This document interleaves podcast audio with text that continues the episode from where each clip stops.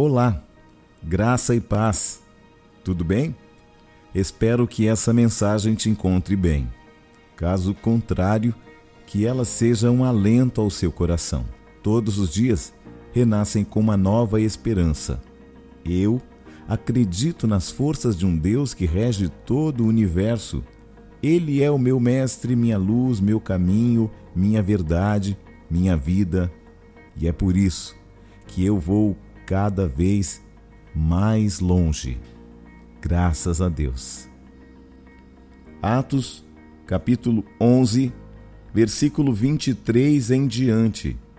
Tendo ele chegado e vendo a graça de Deus, alegrou-se e exortava a todos a que, com firmeza de coração, permanecessem no Senhor, porque era bom, cheio do Espírito Santo e de fé e muita gente se uniu ao Senhor. E Barnabé partiu para Tarso à procura de Saulo. Tendo-o encontrado, o levou para Antioquia.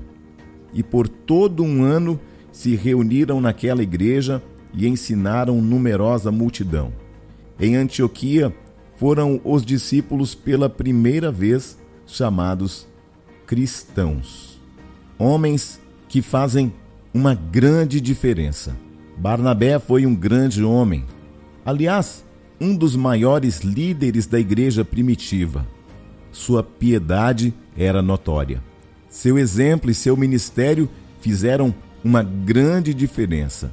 Sua vida pode ser resumida nos seguintes termos: porque era homem bom, cheio do Espírito Santo e de fé. Três verdades sobre Barnabé são colocadas em relevo e servem de inspiração a cada um de nós. Em primeiro lugar, um homem que faz a diferença deve investir a sua vida na vida de outros. Ser líder é ser servo. Ser grande é ser pequeno. Ser exaltado é humilhar-se. Barnabé é o único homem da Bíblia chamado de bom. Mas por quê? É porque quase sempre ele estava investindo sua vida na vida de alguém. Em Atos 4, ele investe recursos financeiros para abençoar pessoas. Em Atos 9, ele está investindo sua vida em Saulo de Tarso.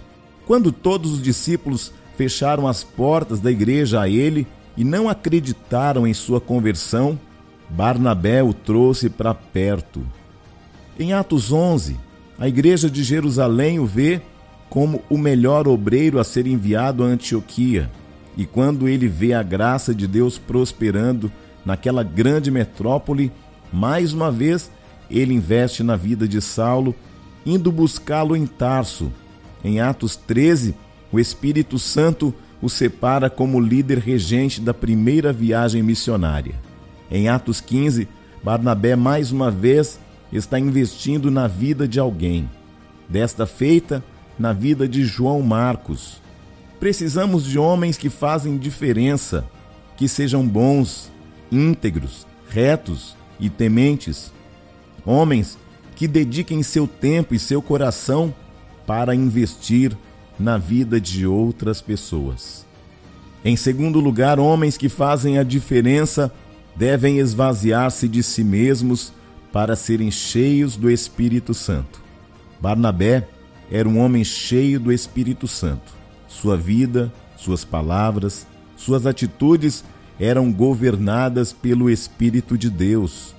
Um homem cheio do Espírito Santo tem o coração de Deus. Vive para a glória de Deus. Ama a obra de Deus e serve ao povo de Deus. Barnabé é um homem vazio dele mesmo, mas cheio do Espírito Santo. A plenitude do Espírito não é uma opção, mas uma ordem divina.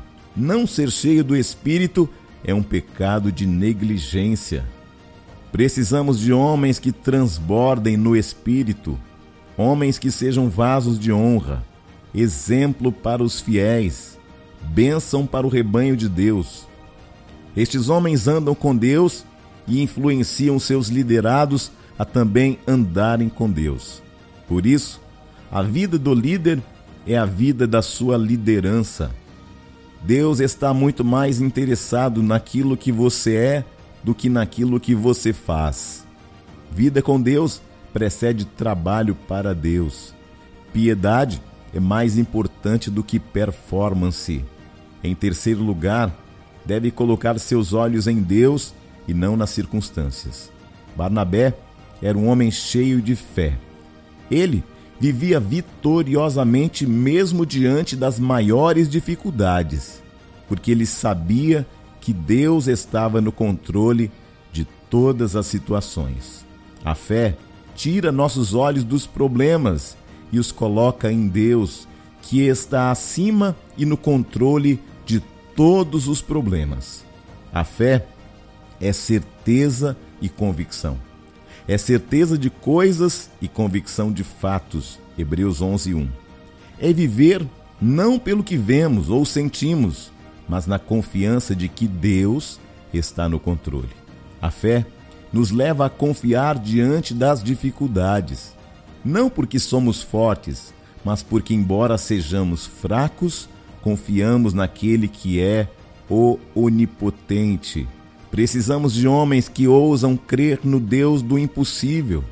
Precisamos de homens que olhem para a vida na perspectiva de Deus, que abracem os desafios que Deus propõe diariamente, que realizem grandes projetos no reino de Deus. Será que você pode se encaixar neste perfil? Um dia, Deus disse a Abraão: Abraão, anda na minha presença e ser perfeito. Deus não está em busca de perfeitos, mas em busca de homens que desejam ser aperfeiçoados, lapidados. Hoje, o meu convite para você é: você está predisposto a ser lapidado pelas mãos do Criador? Aquele que gerou você no ventre da sua mãe quer torná-lo ainda melhor. Torná-lo alguém notório, não para que você seja engrandecido, mas para que o nome dele seja glorificado. Que assim como Deus usou a Barnabé, sendo um instrumento poderoso na igreja primitiva, que Deus também encontre lugar em você para se mover através de você. Eu sou o bispo Júnior Neri. Que esta mensagem venha falar profundamente ao seu coração. Graça e paz.